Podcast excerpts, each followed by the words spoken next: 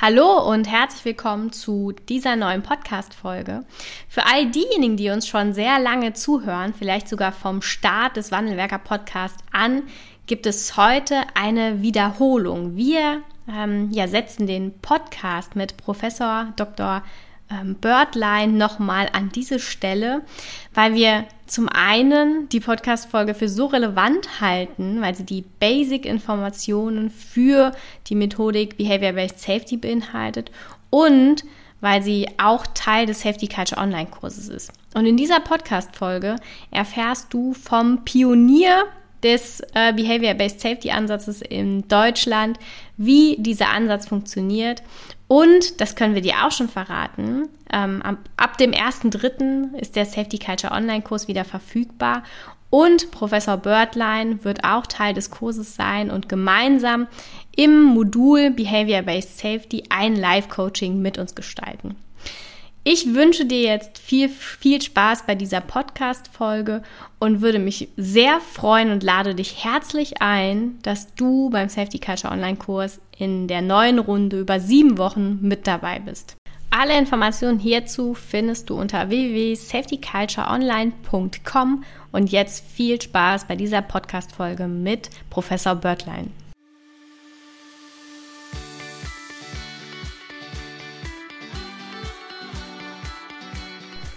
Hallo und herzlich willkommen in deinem Wandelwerker Podcast.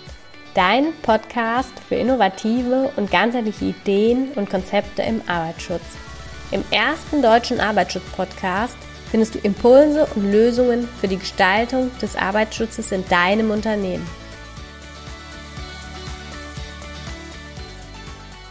Herzlich willkommen äh, in einer weiteren Folge im Wandelwerker Podcast. Ähm, wir haben heute einen ganz besonderen Gast in unserem Podcast und zwar äh, Herr Professor Dr. Christoph Börtlein. Herzlich willkommen.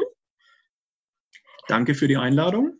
Ja, wir, ähm, um vielleicht Sie kurz vorzustellen für unsere äh, Hörerinnen und Hörer. Ähm, Sie sind äh, Dozent oder berufener Professor an der äh, Hochschule für angewandte Wissenschaft ähm, der in, in Würzburg-Schweinfurt äh, und lehren dort an der Fakultät für angewandte, äh, für angewandte Sozialwissenschaften. Und das ist richtig.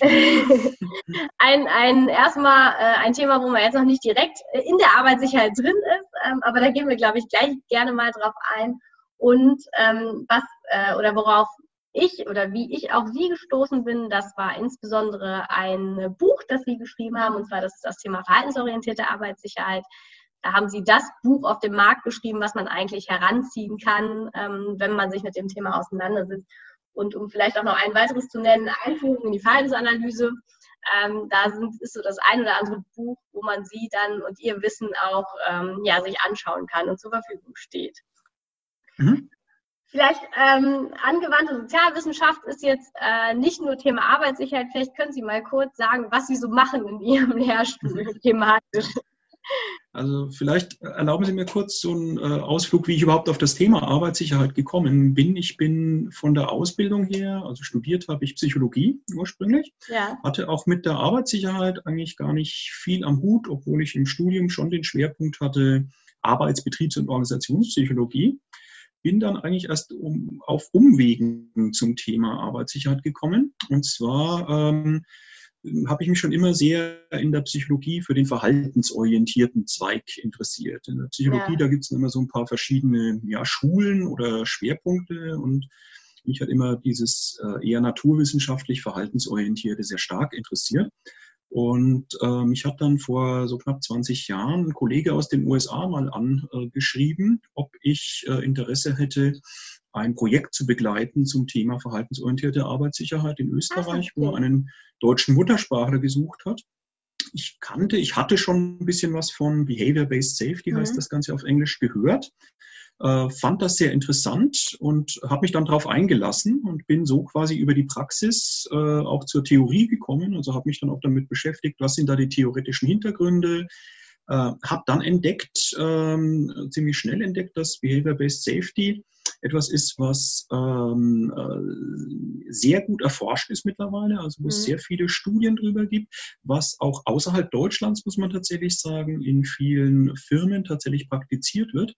Und tatsächlich auch äh, messbare Erfolge bringt. Also mhm. sprich äh, dazu führt, äh, dass tatsächlich messbar die Zahl der Arbeitsunfälle deutlich zurückgeht. Also es ist tatsächlich, das klingt ein bisschen angeberisch immer, aber es ist tatsächlich so, dass Behavior-Based Safety das am besten untersuchte und tatsächlich nachgewiesen wirksamste Programm zur Verhaltensänderung im Bereich der Arbeitssicherheit ist. Ähm, das Ganze hat mich also fasziniert, weil es etwas ähm, äh, wissenschaftlich abgesichertes ist, was mir wichtig mhm. einfach ist, dass das nicht einfach nur so eine Mode ist äh, und äh, sehr stark auf diesen verhaltensorientierten Zweig natürlich aufbaut, äh, mit dem ich mich sehr verbunden fühle.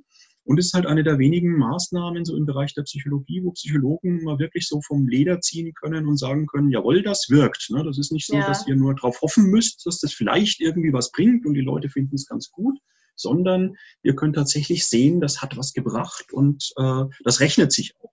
Ja. Mhm. Und wie, wie viele Jahre ist das jetzt her, dass Sie ähm, über äh, Ihren US-Kollegen dann in Österreich alle auf das Programm gestoßen sind? Das ist so knapp 20 Jahre her. Das war so 2001, 2002 um den Dreh rum, dass der Kollege mich kontaktiert hat. Mhm. Ich habe dann ein äh, Projekt angefangen in einer Firma in Österreich, die Gasdruckflaschen herstellt und habe das dann über mehrere Jahre hinweg auch mit begleitet. Mhm. Also wir haben dort äh, Mitarbeiter geschult, äh, haben äh, ihnen dabei geholfen, Steuerungskreis einzurichten und so weiter. Ich habe das dann ziemlich schnell auch alleine gemacht, weil der Kollege aus USA natürlich jetzt die Mitarbeiter dort schlecht schulen konnte konnte und so weiter. Ja. Und konnte das auch noch so weit begleiten, dass ich wirklich äh, von äh, den Leuten dort auch die Zahlen bekommen habe, dass sich dort, die hatten zuvor schon eine ganz gute Entwicklung in der Zahl der Arbeitsunfälle, mhm. aber dass das innerhalb von zwei Jahren nochmal um 50 Prozent runtergegangen ist, was mich natürlich sehr gefreut hat. Vielleicht hatten wir auch ein bisschen Glück, muss ich natürlich sagen, aber äh, tatsächlich äh, war das nochmal sehr überzeugend, auch in dem ersten Versuch, den ich da quasi übernommen habe, dass tatsächlich eine Firma geholfen hat, nochmal ganz dramatisch ihre Arbeitsunfallzahlen ja. zu reduzieren. Und ähm, also die Reduzierung von Arbeitsunfällen in zwei Jahren um 50 Prozent ist halt ist eine Ansage. Mhm. Und ja. ich glaube, da äh, fragt sich jetzt so der ein oder andere, die ein oder andere Fachkraft für Arbeitssicherheit, wie, wie macht man das? Also nicht jedem ist äh, Behavior-Based mhm. Safety ein Begriff. Vielleicht können Sie einmal ähm, darauf eingehen, was was ist denn eigentlich Behavior-Based Safety und welche Stufen sind es, die in diesem mhm. Programm äh, oder die einfach dort äh, inkludiert sind? Mhm. Also Behavior-Based Safety ist, äh, es gibt ja Programme im Bereich der Arbeitssicherheit, die von irgendwelchen Firmen entwickelt wurden zum Beispiel. Ne? Also da ist zum Beispiel relativ prominent ja von Dupont gibt es ja. Programme zur, äh, ja. zur Verbesserung der Arbeitssicherheit. Ähm, Behavior-Based Safety ist jetzt nicht etwas, was irgendwie eine Firma entwickelt hat, sondern mhm. Behavior-Based Safety äh, ist eigentlich äh, die Anwendung von verhaltenswissenschaftlichen Prinzipien, die man auch schon in ganz anderen Bereichen erprobt hat, einfach nochmal auf das Thema Arbeitssicherheit. Also es äh, gibt da so eine Anekdote, die finde ich immer ganz, äh, ganz illustrativ.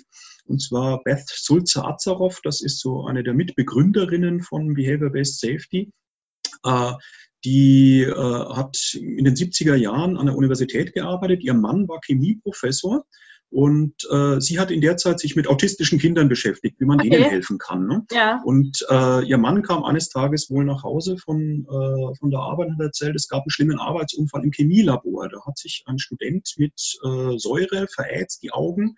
Und das wäre nicht passiert, wenn er die Sicherheitsbrille getragen hätte. Die ja, okay. Getragen, ne? Und die Frau Sulzer-Azerow hat dann angefangen nachzudenken, Moment mal, das war ein Verhaltensproblem. Das war jetzt nicht ein Problem der Ausstattung, der hätte sicher mhm. arbeiten können, hat es aber nicht getan. Und Mensch, für Verhalten, da sind wir Verhaltensanalytiker, nennen wir uns, da sind wir doch die Experten dafür. Und was ja. können wir tun, um äh, Verhalten von Menschen so zu beeinflussen, dass möglichst das sichere Verhalten auftritt? Also ja. es war nicht äh, so dieser Ansatz, wir äh, haben das Problem, eine Firma, die möchte ihre Arbeitsunfallzahlen reduzieren, sondern eher so dieser Ansatz, Moment mal, wir machen doch da schon was, lasst uns mal überlegen, wie können wir das übertragen. Mhm. Das war so äh, Mitte der 70er Jahre fing das an, äh, dass dann zunehmend mehr Verhaltensanalytiker, die eben zuvor mit äh, Kindern gearbeitet haben, mit Menschen mit psychischen Problemen mhm. und so weiter, sich mal angefangen haben, mit diesem Thema Arbeitssicherheit zu beschäftigen und da auch sehr schnell dann äh, ja verschiedene Maßnahmen entwickelt haben, die aber von den Grundprinzipien her eigentlich äh, ähnlich aufgebaut sind, wie jetzt zum Beispiel Maßnahmen im Bereich der Erziehung, im Bereich der Förderung von Menschen und so weiter. Ähm, es gibt mittlerweile so einen gewissen ja, äh, Bestand an, was muss eigentlich ein Programm beinhalten, damit es sich Behavior-Based Safety ja. nennen kann. Okay. Und äh, ich habe das selber mal so zusammengefasst, wobei das jetzt nicht meine Idee oder Entwicklung ist, sondern eigentlich nur das, was ich so aus der Literatur zusammengefunden habe und auch was andere Experten im Bereich Behavior-Based Safety ähm, mit festgestellt haben. Und wir sagen, Behavior-Based Safety, das muss, wenn eine Maßnahme erfolgreich sein soll, muss das bestimmte Kriterien berücksichtigen. Mhm. Wir müssen erstens mal Verhalten definieren. Ja. Das Problem, Problem im Bereich Arbeitssicherheit ist oft, ich kenne das von Firmen, die mich kontaktieren und dann sagen, äh, wir haben ein Problem mit dem Verhalten im Bereich der Arbeitssicherheit. Ich sage immer, was haben Sie denn für ein Verhaltensproblem? Und dann kommen so Aussagen wie, naja, die Leute, die haben kein Sicherheitsbewusstsein. Das ja. Problem ist, sowas wie Sicherheitsbewusstsein, das ist kein Verhalten. Ne? Das kann ich ja. nicht beobachten, das kann ich nur erschließen. Ne? Das heißt zum Beispiel, ich weiß jetzt auch gar nicht, ich sehe ihr Sicherheitsbewusstsein gerade nicht. Nee, ne? steht mir nicht so hier oben geschrieben, ne? Steht, steht, da irgendwo nicht, ne?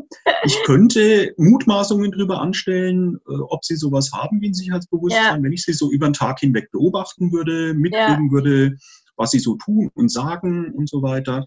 Aber das ist ja kein Verhalten, sondern eher so eine äh, Umschreibung für Verhalten. Mhm. Das heißt, der erste Schritt ist, dass wir uns erstmal darüber klar werden, ganz banal, ganz einfach, was ist eigentlich das sichere Verhalten? Ja. das, da tun sich merkwürdigerweise Leute ziemlich schwer damit oft. Äh, so dieses Banale mal festzustellen. Ganz ja. banal ist zum Beispiel ein sicheres Verhalten, sich, wenn man die Treppe rauf oder runter geht, am Handlauf festzuhalten. Ja, das der Klassiker, ja. Der Klassiker. Und es wird ja gern belächelt. Ne? So da, na ja, Treppe. Gucken Sie sich mal die Statistiken der Unfallversicherungen an. 40.000 jedes Jahr. Genau, mit die. Ja. Ich glaube, Sie hatten das neulich auf Ihrem, äh, auf Ihrer Social Media Seite, haben ja. Sie das, glaube ich, sogar mal zitiert halt. Ähm, äh, das ist eine der am, äh, am meisten unterschätzten äh, Risiken, dass man von der Treppe runter segelt und sich mhm. dabei schwer verletzt. Ne? Ja, also, weil jeder laufen kann, ne? ja, klar. Und wir sind ja nicht zu blöd zum Laufen, genau. aber ja. wir würden das Risiko zu verunfallen reduzieren, wenn wir uns einfach konsequenter mhm. am Handlauf festhalten würden. Mhm. Und äh, das wäre so ein prototypisches sicheres Verhalten. Die Frage ist nur, wie bringe ich Leute dazu, das Verhalten zu ändern? Sagen, mhm. ich halte mich jetzt immer am Handlauf fest. Natürlich, indem ich den Leuten das erkläre, indem ich äh, äh, ja die Möglichkeit schaffe überhaupt, sich am Handlauf ja. festzuhalten. Wo kein Handlauf ist, kann ich mich nicht dran festhalten. Ja. Ich muss es wissen, warum das wichtig ist. Äh, ich muss mir vielleicht schon mal ein paar Gedanken drüber machen. Aber das kennt man von sich selbst, das erhält das nicht auf Dauer aufrecht. Und drum, mhm. äh, nächster Schritt, nachdem ich Verhalten definiert habe, was ist eigentlich sicheres Verhalten ist, ich muss es überhaupt mal beobachten. Das heißt, ich muss überhaupt mhm. mal feststellen, wie häufig zum Beispiel halten sich Leute am Handlauf fest. Das heißt, ja. ich muss äh, entweder bei mir selber beobachten, wie oft mache ich das, oder aber ich äh, ähm, beobachte andere Leute. Ich stelle mich irgendwo hin in die Nähe der Treppe und gucke mal, wie viele Leute sich denn eigentlich am Handlauf festhalten. Ja. Das Beobachten ist immer so der, äh, der heikelste Punkt bei Behavior-Based Safety. Ja. da viele sagen, ja, Moment mal, da werden wir bespitzelt und da guckt jemand und äh, das hat viel damit zu tun, dass wir nicht gewohnt sind, äh, dass Beobachtungen auch was Gutes bedeuten können. Das ist auch eine Kulturfrage, ne?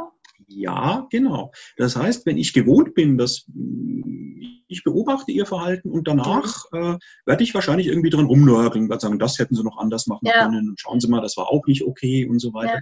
Und diese Lernerfahrung, die haben wir unser ganzes Leben über schon gemacht und darum erwarten wir nichts Gutes, wenn uns einer beobachtet. Ja, und weil wir selten das Lob dazu kriegen. genau, ja, weil ich sie ja selten hören, oh, das haben sie gut gemacht, was sie da ja. gemacht haben. Und das gerade wollen wir bei BBS erreichen, dass wir jetzt nicht beobachten, um Leute zu kritisieren, sondern um Leute darin zu bestärken, dass sie es richtig machen. Das heißt, Angenommen, ich würde Sie dabei unterstützen wollen, sich häufiger am Handlauf festzuhalten.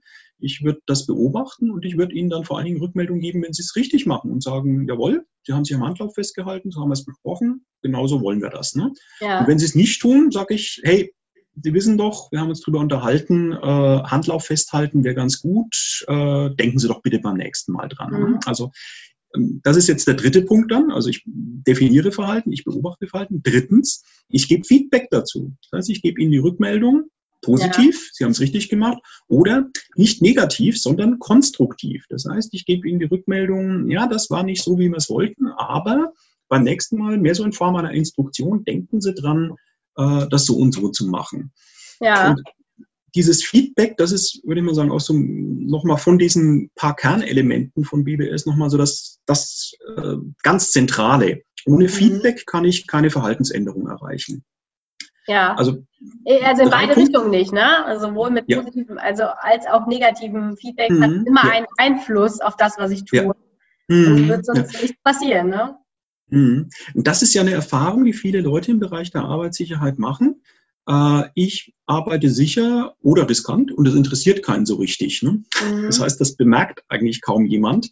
Mhm. Äh, und das geht dann oft zu Ungunsten des sicheren Verhaltens aus, weil nämlich sicheres Verhalten oft äh, mit einem gewissen, wenn auch nur kleinen Mehraufwand verbunden ist. Ja. Das heißt, wenn Sie sich am Handlauf festhalten, nehmen wir mal dieses ganz banale Beispiel, ähm, dann müssen sie den Handlauf, äh, auf den Handlauf zugehen, wenn sie die Treppe runtergehen ne, und können ja. äh, nicht freilich gehen, können nicht ihre Hände in den Hosentaschen lassen und sowas halt, ne, sondern sie müssen ein bisschen was mehr tun. Oder wenn sie irgendwas über Kopf arbeiten wollen mit Leiter, dann müssen sie die Leiter holen und so weiter. Das heißt, es ist immer so ein kleiner Mehraufwand damit verbunden, mit, mit dem sicheren Arbeiten. Und äh, wenn ich dazu keinerlei Feedback kriege, dann passe ich mich halt dem an, äh, was äh, für mich letztendlich das Einfachere, auch das Bequemere auch ist. Ne? Ja, oder was das ich zu Hause genauso tue, äh, wenn mhm. ich mit der Wäsche die Treppe ja. runtergehe oder was ich halt so ja. kenne die letzten 20 Jahre. Ne? Eben. Und die letzten 20 Jahre ist ein gutes Stichwort. Ich habe ja über viele Jahre hinweg die Lernerfahrung gemacht. Äh, mhm. Der Rheinländer sagt, es hätte noch immer gut gegangen. Ne? Mhm. Also es ist ja immer wieder gut gegangen. Ich habe das ja. gemacht und es ist nichts passiert. Wenn Sie jedes Mal die Treppe runtersegeln würden, wenn Sie sich nicht am Handlauf festhalten, ja. dann würden Sie das nicht machen. Dann würden Sie sich immer am Handlauf festhalten. Ja. Ja, also Feedback ist ein ganz wichtiger Bestandteil. Äh, ich muss die Rückmeldung bekommen, das, was ich da als Verhalten zeige, ist das Verhalten, was erwünscht ist, beziehungsweise wenn es nicht erwünscht ist, wie das andere Verhalten ausschauen mhm. sollte. Und Feedback, dritte Komponente, vierte Komponente ist, wir wollen Ziele setzen, also Ziele vereinbaren, wohin wollen wir uns verändern. Zum Beispiel, ich stelle ja. fest, dass sie sich in, sagen wir mal, schon 20 Prozent aller Fälle am Handlauf festhalten. Und wir sprechen drüber und sagen, naja, wir wollen mal schauen, vielleicht schaffen sie 30, 40, 50 Prozent, mhm.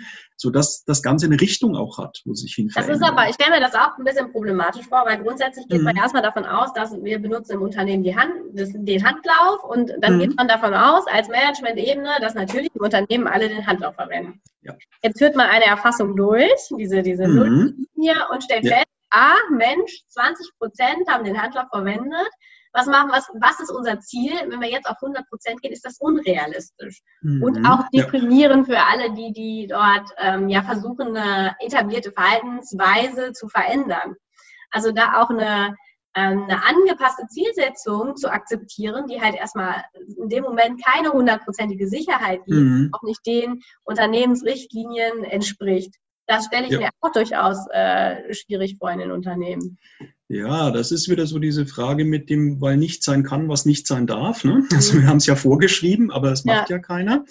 Äh, und es hat auch was damit zu tun, dass ich Leute da eigentlich abholen sollte, wo sie gerade stehen. Ja. Natürlich sollten alle, wenn das vorgeschrieben ist, sollten alle den Handlauf benutzen. Wenn sie es aber nicht tun, äh, was mache ich dann?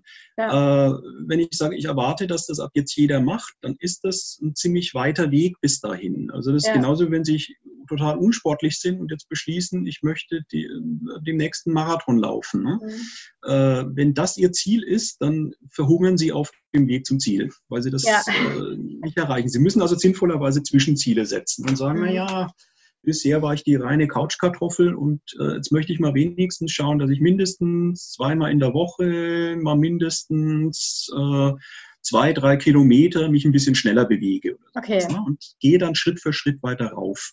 Das heißt, ähm, wir haben ja in der Arbeitssicherheit, ich denke, das kennen Sie und das kennen Ihre Hörer auch, dieses Top-Prinzip. Ne? Also die mhm. Geschichte mit dem technischen, organisationellen und personellen. Äh, personell kann man gut übersetzen natürlich mit Verhalten. Technisch ist klar, wenn ich irgendeine äh, ja. technische Vorrichtung habe, ja. dann kann ich mich gar nicht anders verhalten. Äh, das Problematische oft so im organisatorischen Bereich, es ist vorgeschrieben, wie man etwas zu machen hat, aber die mhm. Leute machen es nicht so. Mhm. Wie gehe ich damit um? Zum einen natürlich, äh, und in vielen Bereichen ist das unerlässlich, muss ich natürlich schon drauf gucken, dass ich, äh, wenn jemand gegen gravierende Sicherheitsbestimmungen verstößt, dass das zum Teil auch negative Konsequenzen haben kann. Das ja. heißt, wenn Sie neben irgendeiner Anlage, wo Propangas äh, gelagert wird, rauchen oder sowas, das geht gar nicht. Ne? Also da ja. probieren wir es jetzt nicht mit, mit freundlichem Zureden, sondern ja. das geht einfach nicht. Ne? Äh, aber das sind ja würde ich jetzt mal sagen, nicht so die Regelfälle im Bereich des arbeitssicheren Verhaltens oder riskanten mhm. Verhaltens, sondern meistens sind das ja Sachen, wo sie sich äh, riskant verhalten, wo man sagt, na ja, geht eigentlich noch mhm. gerade, aber es ist einfach riskanter. Das ist die Sache mit dem, steige ich auf eine Kiste, um was äh, über Kopf zu reparieren oder nehme ich eine Leiter. Ne? Und meistens ja. sind es ja auch viele Situationen, wo es in der Regel gut geht Mhm. Ne, wo es viele Male gut geht, wo es dann halt irgendwann ähm, dann mal nicht mehr gut geht. Aber es sind ja in der Regel nicht die, die äh, mhm. hauptgefährlichsten arbeiten, sondern immer diese kleinen, kleinen Tätigkeiten, Treppe laufen ohne Handlauf, mhm. ähm, umfüllen ja. ohne Schutzbrille, ohne Abzug äh, zu schließen, ne? all diese, mhm. diese Kleinigkeiten im, im Unternehmen. Ja. Ja. Und dann gibt es, glaube ich, eine fünfte Stufe, ne? Äh, also wir haben vier, vier Sachen haben wir schon angesprochen. Genau. Verhalten definieren, Verhalten beobachten, Feedback geben, Ziele setzen. Und das fünfte Prinzip, was also ein BBS-System beinhalten sollte, ist das Prinzip des positiven Verstärkens. Mhm. Das heißt, das wird ja gern mal so verstanden, ja, positives Verstärken, das ist so Loben und Schulterklopfen und, und Leckerli verteilen, also beim ja. Hund oder sowas, ne, kriegt der Hund sein Leckerli, das ist positive Verstärkung. Das ist ein äh, äh, sehr enger Begriff jetzt von positiver Verstärkung. Gemeint ist damit einfach, dass ich ähm, ja, merke, dass mein Verhalten anerkannt und gewertschätzt wird. Das mhm. heißt, äh, es geht nicht darum, einfach jetzt einen Mitarbeiter dafür zu loben, dass er einfach so sicher ist sondern äh, ich beobachte, was der Mitarbeiter gemacht hat und ich gebe ihm verhaltensspezifisch dazu ein Feedback und vermittle ihm mit diesem Feedback auch gleichzeitig noch, das ist das, was wir hier als Firma wollen. Das ja. heißt, wir wollen, dass du äh, äh, dich im Zweifelsfall, wenn du die äh, Wahl hast zwischen riskanten und sicheren Verhalten, sich für sichere Verhalten mhm. äh, entscheidest. Das Problem ist, dass äh, in vielen Firmen, ohne dass die Firmen das jetzt explizit wollen, aber in vielen Firmen ist es einfach so, bekommen als Mitarbeiter oft äh, sehr subtil das Feedback, dass das sichere Verhalten, äh, wenn überhaupt, dann nur so geduldet wird. Stellen Sie sich mal okay. folgende Situation vor. Äh, sie arbeiten als Mitarbeiter an der Maschine und äh, weil irgendwas, ein Teil sich verkantet hat in der Maschine, müssen Sie die Maschine runterfahren, um die Maschine sicher zu reparieren. Also halten sich an die Vorschriften. Äh, die Maschine, die hat so eine kleine Ampel und die leuchtet jetzt rot auf. Das sieht Ihr Vorarbeiter. Der kommt dann gelaufen gleich und sagt, warum ist denn die Maschine, warum steht denn die still? Ne? Und Sie sagen dann, ja, ich muss die Maschine reparieren.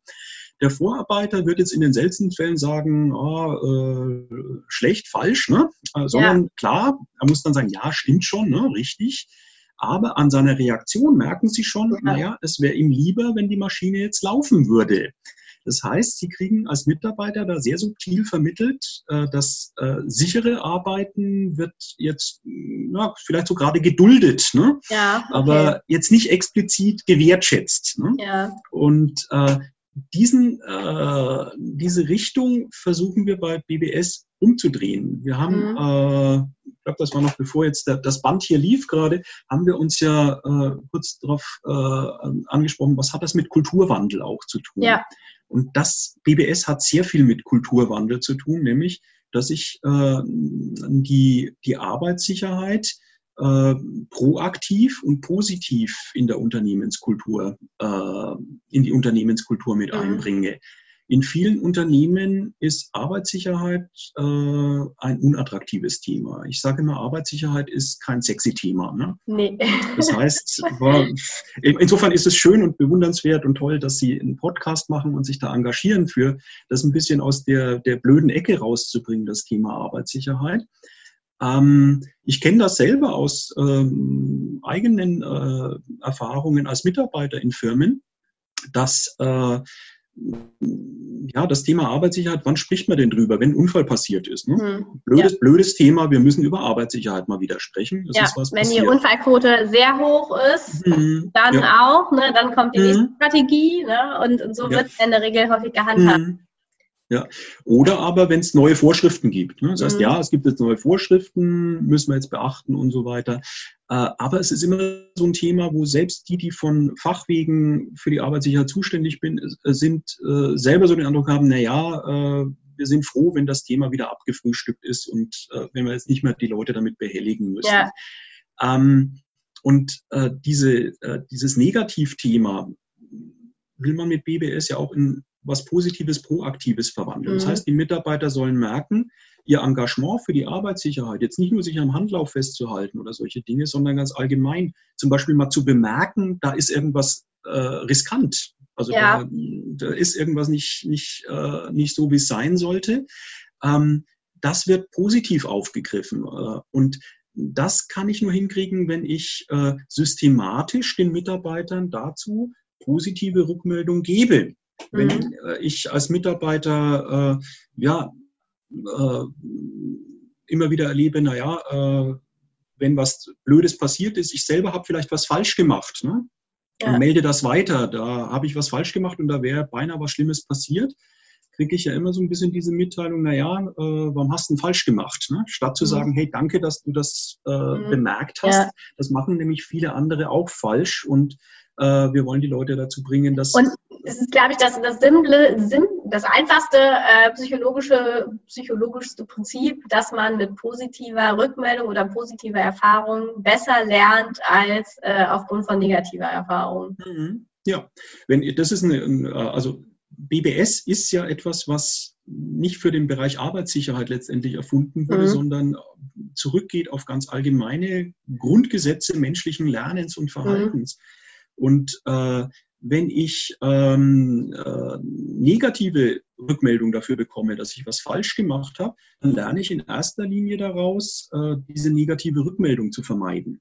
Ja. Ähm, also man merkt das ganz stark in Firmen ähm, daran, äh, wie sehr jetzt das sichere Verhalten zum Beispiel von Kontrolle abhängt. Ja. Äh, Kontrolle ist wollen wir uns nichts vormachen, ist wirksam. Das heißt, wenn ich mich bei Ihnen zu Hause an die Treppe stelle und Sie jedes Mal scharf kritisiere, weil Sie sich nicht am Treppenlauf festhalten, dann werden Sie allein ja. irgendwann deshalb, weil Sie so genervt sind, sagen, okay, ich halte mich halt am Treppenlauf. Ja.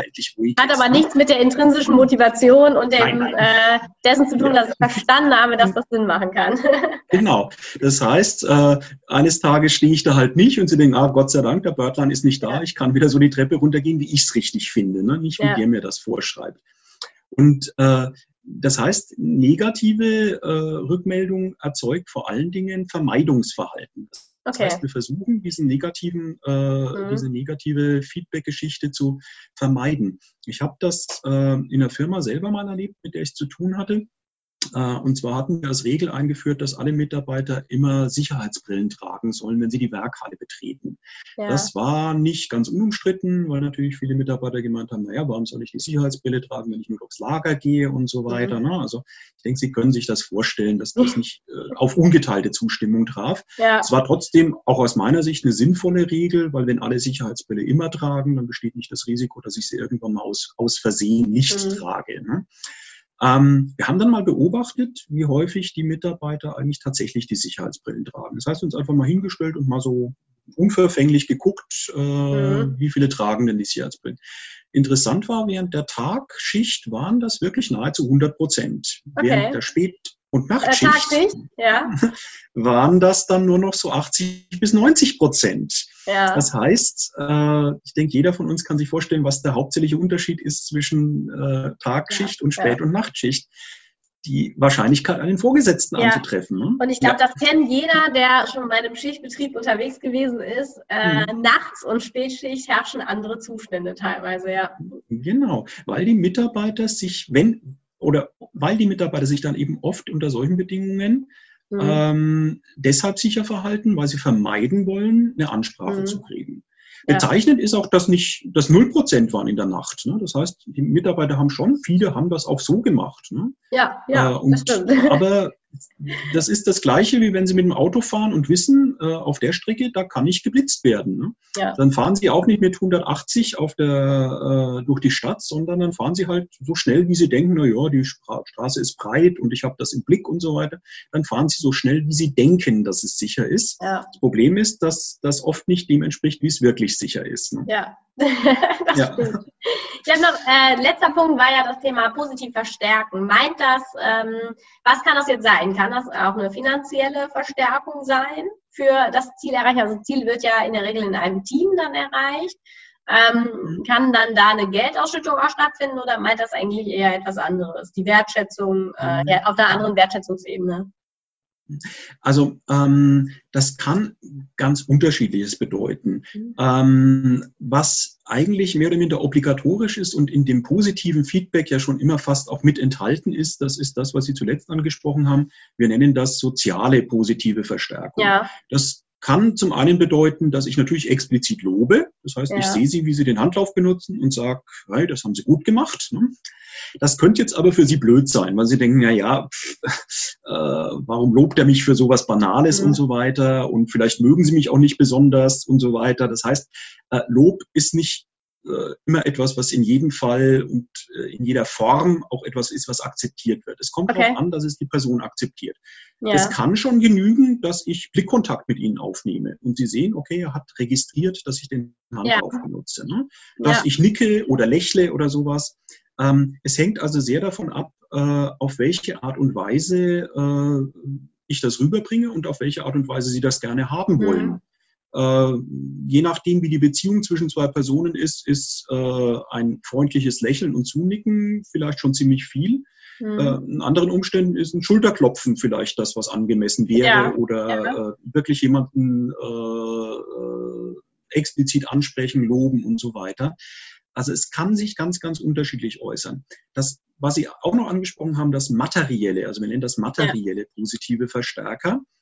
Ähm, das ist ein bisschen mit Vorsicht zu handhaben, ähm, weil äh, weniger, dass das an sich nicht wirken würde. Also Anreize wirken tatsächlich. Das Problem ja. mit den Anwe Anreizen ist, dass sie oft entweder für das falsche Verhalten vergeben werden oder aber, äh, dass sie äh, letztendlich äh, ja, äh, das ganze System korrumpieren. Das heißt, ähm, wenn ich jetzt mhm. Ihnen zum Beispiel, Sie haben vorhin gerade schon angesprochen, das wird oft in Gruppen praktiziert. Wir haben das noch gar nicht eigentlich mal so geschildert, wie BBS-Systeme in der Praxis ja. aussehen, aber in der Praxis sieht das häufig so aus, sind nicht nur Sie, die sich am Handlauf festhalten sollen, sondern eine ganze Arbeitsgruppe von 20 Leuten, die beobachten sich meinetwegen sogar untereinander gegenseitig. Mhm. Und jetzt haben wir als Regel eingeführt, wenn äh, die Mitarbeiter es schaffen, sich zu 100 Prozent am Handlauf festzuhalten, dann gibt's eine Prämie von äh, 500 Euro oder sowas. Ne? Ja. Okay. Und jetzt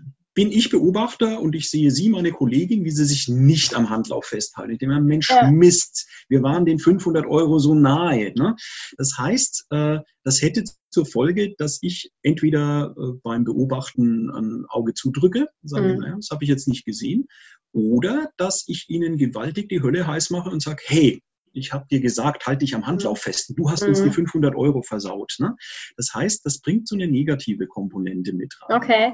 Ähm, Prämien, äh, man darf BBS und materielle Verstärkung auch bei BBS, die gibt es zum Teil, aber das sind dann mehr so Sachen, die sich auf der symbolischen Ebene bewegen. Okay. Also zum Beispiel, wir als Arbeitsgruppe, wir schaffen es, uns äh, zu 100 Prozent am Handlauf festzuhalten. Und wenn wir das geschafft haben, dann würdigt das die Firma, indem sie erstens mal uns dafür lobt und äh, wir anerkannt werden dafür. Und äh, damit das nicht nur hohle Worte sind, sagt der Chef, okay, ihr kriegt äh, zum Mittagessen Pizza und Getränke spendiert und so. Ah, das ja. ist jetzt nichts. Okay. Das ist jetzt nichts, wo wir uns beide nicht leisten könnten, ja. sondern das ist etwas, wo wir sagen, okay, äh, ich könnte mir auch so eine Pizza kaufen, aber es zeigt einfach, dass das Unternehmen jetzt nicht nur mit warmen Worten das anerkennt, sondern das irgendwie auch äh, auf eine greifbare Art und Weise. Ja, früher gab es das, glaube ich, ähm, deutlich häufiger mit der, äh, dass es ähm, eine Belohnung oder eine bestimmte Prämie gab bei ähm, Unfallfreiheit in bestimmten mhm. Unternehmen. Und das führt natürlich oder hat natürlich auch dazu geführt, dass Kolleginnen und Kollegen entweder ist es zu Hause passiert, die werden mhm. vors Tor geschleppt. Ja. Oder man, man spricht dann halt nicht drüber. Ne? Also da ist, ja. äh, mhm. da ist der Mensch, wenn es dann um Geld geht, äh, um, gerade auch um, um Summen, ne? um die dann wirklich interessant sind, ähm, mhm. wird es einfach, äh, ja, wird es, glaube ich, nicht mehr richtig ehrlich gehandhabt, ja. vielen Stellen das ist eine ganz äh, äh, greifbare reale Gefahr. Also diese Prämien ja. für Unfallfreiheit, da gibt es auch Studien zu, die das ja. belegen, führen tatsächlich dazu, wenn ich dann Mitarbeiter anonym befrage, das haben solche mhm. Studien gemacht, dass die Mitarbeiter dann sagen, haben Sie schon mal einen Unfall eigentlich verschwiegen? Dass die sagen, ja, ich habe mhm. schon mal einen Unfall verschwiegen. Ich habe das auch in Firmen tatsächlich schon mitgekriegt, wo mir Mitarbeiter erzählt haben, ja, der Kollege neulich ist verunglückt und also leicht verunfallt. Äh, und der Meister, der hat ihn dann zum Hausarzt gefahren, hat gesagt, erzähl bloß keinem, dass das auf der Arbeit passiert ist. Und das ist halt für die Kultur Ganz und auch also für eine ganzheitliche Sicherheitskultur eine Katastrophe. Ja, aber es be belegt ja letztendlich, ähm, ich habe ja vorhin gesagt, Anreize wirken. Mhm. Das heißt, die Frage ist nur, auf was für ein Verhalten ja. wirken. Ja, das stimmt. Und wenn ich, Genau, und wenn ich einen Anreiz dafür vergebe, dass Sie keinen Unfall berichten, dann berichten Sie auch keinen Unfall. Ja, ja. Heißt aber nicht, dass sie sicher arbeiten. Ja, heißt nicht, dass kein mhm. Unfall passiert. Ja. Sie haben das eh schon mal angesprochen. Jetzt haben wir die fünf äh, Stufen einmal durch. Ähm, das äh, WWF äh, funktioniert, auch nachweislich in ganz, ganz vielen Studien belegt ist, dass Unfallzahlen ähm, sich reduzieren lassen. Sie haben selber gerade ein Beispiel genannt, in zwei Jahren um 50 Prozent. Ähm, warum ist das äh, hier in Deutschland? Also ich musste mich ein bisschen ähm, umhören und habe tatsächlich in meinem direkten Umfeld nur ein Unternehmen gefunden, wo das ähm, eingeführt wurde und auch ein international tätiges Unternehmen. Warum ist das hier in Deutschland noch so unbekannt? Und wird so wenig eingesetzt, trotz dieser nachweislichen, dieses nachweislichen Erfolges? Also ich, äh, man kann nur spekulieren. Also das ist jetzt mhm. nichts, wo ich Ihnen wirklich sagen könnte, da gibt es eine definitive Antwort drauf. Aber es gibt einige begründete Vermutungen. Also das eine hat damit zu tun, äh, BBS ist natürlich zum einen im angelsächsischen Raum in den USA, aber auch in Großbritannien sehr stark entwickelt worden. Und äh, das hat zum einen ein bisschen auch damit zu tun, wie die äh, rechtliche Lage in Bezug auf Arbeitsunfälle in diesen Ländern ist. In äh, ja. Großbritannien und USA sind sie als Arbeitgeber direkt dafür haftbar, wenn jemand einen Unfall bei ihnen hat. Okay. Im äh, deutschen System ist es so, dass sie das gewissermaßen an äh, die Unfallversicherung, die Berufsgenossenschaft ausgelagert haben. Das ja. heißt, wenn Sie als Mitarbeiter verunfallen, dann ist Ihr Ansprechpartner die BG. Wenn Sie ja. in den USA verunfallen, ist Ihr Arbeitgeber Ansprechpartner. Ja. Er ist vielleicht auch versichert, aber äh, er quasi muss es sich das dann wieder dual, von der holen. Das streng duale System gibt es dort nicht, ne? So mhm, wie wir es hier in Deutschland haben, ne? Genau, und das heißt, für den Arbeitgeber lohnt es sich viel mehr, was in die Arbeitssicherheit zu investieren, als bei uns. Ne? Okay. Äh, jetzt gibt es natürlich neben diesen, diesen Versicherungsaspekten natürlich viele andere Gründe auch. Und äh, gerade jetzt in Zeiten von Fachkräftemangel haben natürlich Unternehmen ein Interesse daran, äh, bei potenziellen Arbeitnehmern äh, auch als äh, fürsorglicher Arbeitgeber mhm. wahrgenommen zu werden und so weiter. Äh, aber ich würde das gar nicht mal so unterschätzen. Das spielt für Unternehmen eine große Rolle, wenn sie sagen, na gut, wir haben halt Arbeitsunfälle, wir kriegen einige nicht weg, aber dafür haben wir die BG. Ne? Und ja. wenn wir jetzt weniger Arbeitsunfälle hätten, so viel mehr haben wir davon auch nicht. Ne? Das ist, ja. mag so einer, also ich habe die etwas deprimierende äh, äh Einsicht mittlerweile und das könnte einer der Gründe sein. Ja. Ein anderer Grund ist eher auf der Anbieterseite. Ähm, dass es tatsächlich in Deutschland jetzt ähm, nicht äh, diese Anbieter auch gibt. Ich habe ja vorhin geschildert, ähm, die wissenschaftliche Entwicklung von BBS, mhm. ähm, so aus der Verhaltensanalyse in den Vereinigten Staaten diese sehr stark verhaltensorientierte Zugangsweise, die gibt es in Deutschland jetzt zum Beispiel an Universitäten nicht so. Ja. Also ich äh, rühme mich ja manchmal etwas kokett und sage, ich bin der deutschlandweit führende Experte für Behavior-Based Safety. Sind Sie das auch? Klingt jetzt, klingt, klingt jetzt sehr, äh, sehr arrogant von mir. Das fällt aber auch relativ leicht, weil ich glaube ich so ziemlich der Einzige bin jetzt an Universitäten. Ja. Ne? Also es liegt jetzt nicht an meiner überragenden Fähigkeit, sondern einfach an dem Mangel an Konkurrenz, den ich auf dem Gebiet habe.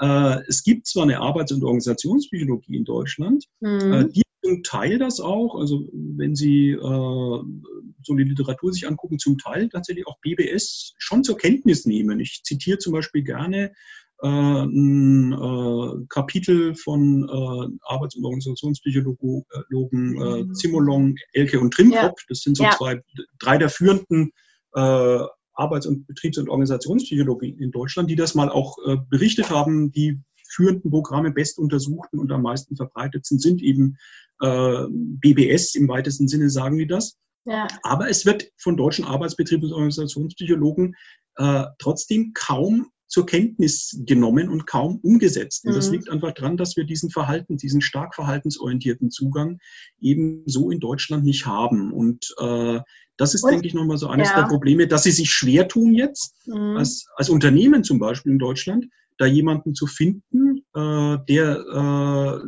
das auf einer wirklich wissenschaftlich begründeten Basis anbietet. Es gibt ja. so einige Anbieter.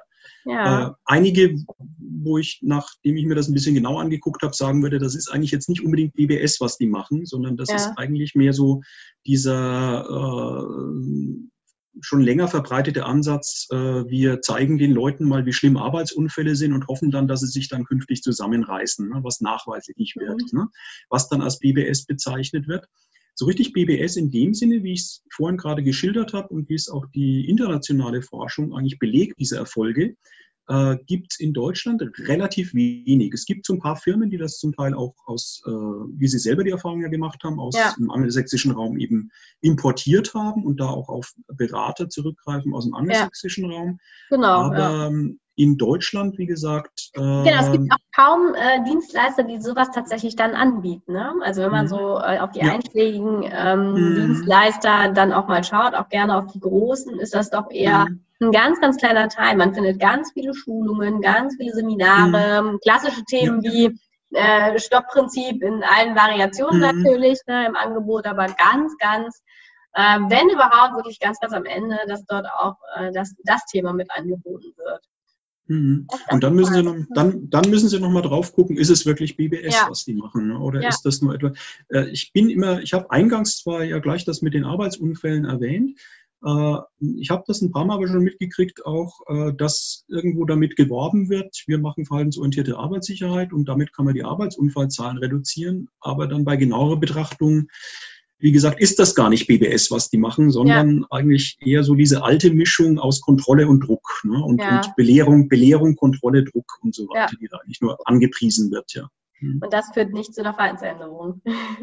Nichts, ja, nicht, also nicht zumindest nicht in der Art und Weise und auch nicht so dauerhaft. Ne? Ja. Das ist das Problem. Ja, ja okay. Mhm. Jetzt hab, genau, Sie haben noch was Interessantes angesprochen, und zwar die BG äh, als äh, mhm. Sozialversicherer der Unternehmen. Mhm. Warum äh, nimmt die BG das nicht als Thema auf? Die Berufsgenossenschaften oder die DGUV als äh, mhm. Dachverband? Ich, äh, wie gesagt, seit 20 Jahren beschäftige ich mich mit dem Thema. Ja. Ich habe von Anfang an eigentlich auch versucht, immer die Unfallversicherung immer wieder mal mit einzubeziehen. Ja bin am Anfang, muss ich wirklich sagen, damit total abgeblitzt. Also äh, das wurde kaum zur Kenntnis genommen. Das wandelt sich allmählich. Also ich okay. habe jetzt mit einem Unfallversicherungsträger, das darf ich dann auch gerne erwähnen, die Unfallversicherung Bund und Bahn. Wir ja. haben ein Projekt zurzeit laufen, wo wir testen, ob wir diese Prinzipien von BBS mhm. auf die Tätigkeit von Rettungssanitätern beim Deutschen Roten Kreuz übertragen können. Okay. Und, ja. äh, tatsächlich äh, dort dazu beitragen können, dass Rettungssanitäter durch Verhaltensänderungen das Risiko, dass sie sich zum Beispiel durch Nadelstichverletzungen mhm. und so weiter äh, Schaden zuziehen, dass die sich dadurch äh, das verringern. Das heißt, es ist meine Wahrnehmung schon so, dass das Interesse doch schon stärker wird in den letzten mhm. Jahren. Wobei das auch von äh, BG zu BG deutlich unterschiedlich ist. Ne? Es gibt okay. einige, die noch immer so mir die total kalte Schulter zeigen und sagen, naja, das ist doch alles nichts Neues und so weiter.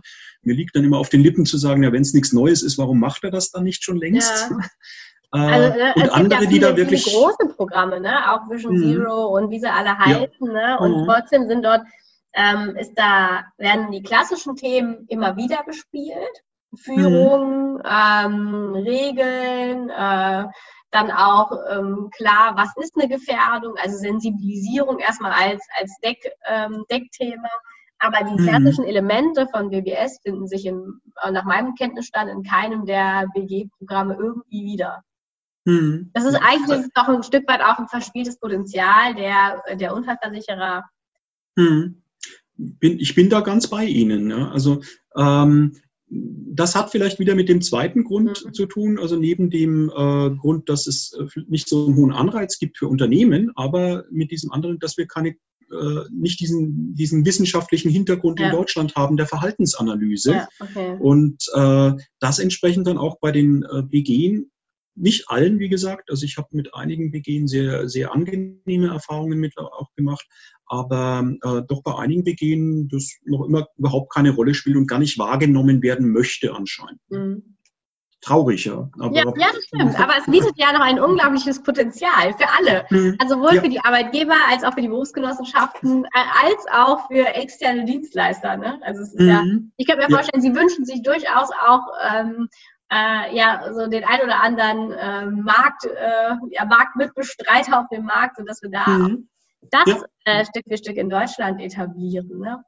Und ja, da sind wir auch, ähm, genau, ich würde auch langsam zum Abschluss kommen und da Sie haben auch etwas ins Leben gerufen, dass wir das in Deutschland Stück für Stück weiter verbreiten. Vielleicht können Sie mhm. da noch mal kurz darauf eingehen, wie man auch mit Ihnen in Kontakt treten kann, wie man BBS ein bisschen lernen kann, um das dann vielleicht für all diejenigen, die jetzt ein bisschen neugierig geworden sind und auch ihre Arbeitsumfeld um 50 Prozent reduzieren wollen in zwei Jahren.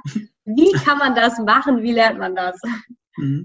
Also ich äh, äh, gehe gerne hausieren für das Thema BBS. Also ich bemühe mich immer Vorträge, wenn ich Einladungen kriege. Das ist ganz, ganz selten, dass ich sowas mal nicht wahrnehme. Äh, ich äh, schreibe darüber. Ich habe äh, ein Buch geschrieben, das, äh, wo man mir sagt, das wäre ganz gut lesbar. Also dass ich auch tatsächlich äh, sowas äh, eignet, um sich da ein bisschen in die Thematik einzulesen. Das Problem ist nur, nur vom Lesen oder mal drüber gehört haben, das WBS klingt sehr einfach, aber es ist dann doch in der Ausführung mhm. relativ mhm. komplex. Und ich habe deshalb vor äh, gut zwei Jahren zusammen mit meiner Hochschule einen Zertifikatslehrgang entwickelt. Äh, Spezialist oder Spezialistin für Behavior-Based Safety nennen wir das. Der sich jetzt gezielt an äh, zum Beispiel Sicherheitsfachkräfte, aber auch andere für den Arbeitsschutz im weitesten Sinne Verantwortliche in Unternehmen wendet ähm, die lernen wollen, wie kann man denn prinzipiell äh, die Methoden von Behavior-Based Safety in einem Unternehmen umsetzen. BBS ist immer eine individuelle Anpassung an Bedingungen in einem Betrieb. Ja, das ist ja. nicht ein Konzept, was man so einfach überstülpen kann, auch wenn es manchmal große Ähnlichkeiten gibt. Und äh, das ist das Ziel, was wir in diesem Zertifikatslehrgang verfolgen wollen. Der läuft so über sechs bis sieben Blocktermine, Freitag, Nachmittag, Samstags, Ganztags wird wieder stattfinden. Ich mache jetzt mal Werbung dafür, auch wenn ich jetzt äh, finanziell eigentlich nicht großartig was davon habe. Äh, aber, aber, sehr gerne gucken Sie nach auf unserer Webseite. Ich, äh, es ist die äh, FHWS, Fachhochschule Würzburg-Schweinfurt, wenn Sie danach gucken, Zertifikatslehrgang BBS, das müssten Sie auch über Google finden können. Fängt wieder an im Wintersemester, also sprich im Oktober, dauert dann so bis in Dezember rein. Und wie gesagt, so ein paar Wochenendblocktermine sind das dann. Äh, und man erhält ein äh, Zertifikat einer staatlichen Hochschule mit äh, ECTS-Punkten und so weiter. Einfach mal informieren und auch gerne mich kontaktieren. Ich mache da gerne Werbung, nicht nur für den Zertifikatslehrgang, sondern ganz allgemein für BBS. Ja. Eine, ja. Wie Sie das ja auch schon festgestellt haben, für eine Sache äh, halte, die in Deutschland einfach noch viel zu wenig bekannt ist. Ja, wir hängen äh, die Informationen auch an, äh, sowohl Ihren Kontakt dann auch gerne, als auch den Link zu, ähm, zu Ihrer Seite und auch ähm, äh, genau den Link zum, äh, zum Seminar oder zum Zertifikat dass man das dann einfach dort finden kann. Mhm. Sehr gerne. ja, Herr Wörtlein, ganz, ganz herzlichen Dank für das äh, großartige Gespräch. Ich glaube, der eine oder andere ist jetzt neugierig geworden, ähm, welche neuen Wege man noch bestreiten kann in der Arbeitssicherheit. Und ähm, ja, jeder, der da irgendwie Kontakt mit Ihnen aufnehmen möchte, kann das, glaube ich, gerne tun. Ähm, mhm. Nochmal herzlichen Dank. Vielen Dank für die Einladung, hat mir Spaß gemacht und äh, ich hoffe, für Ihre Zuhörer war es auch interessant. Ja, ja super, Dankeschön. Ja, danke.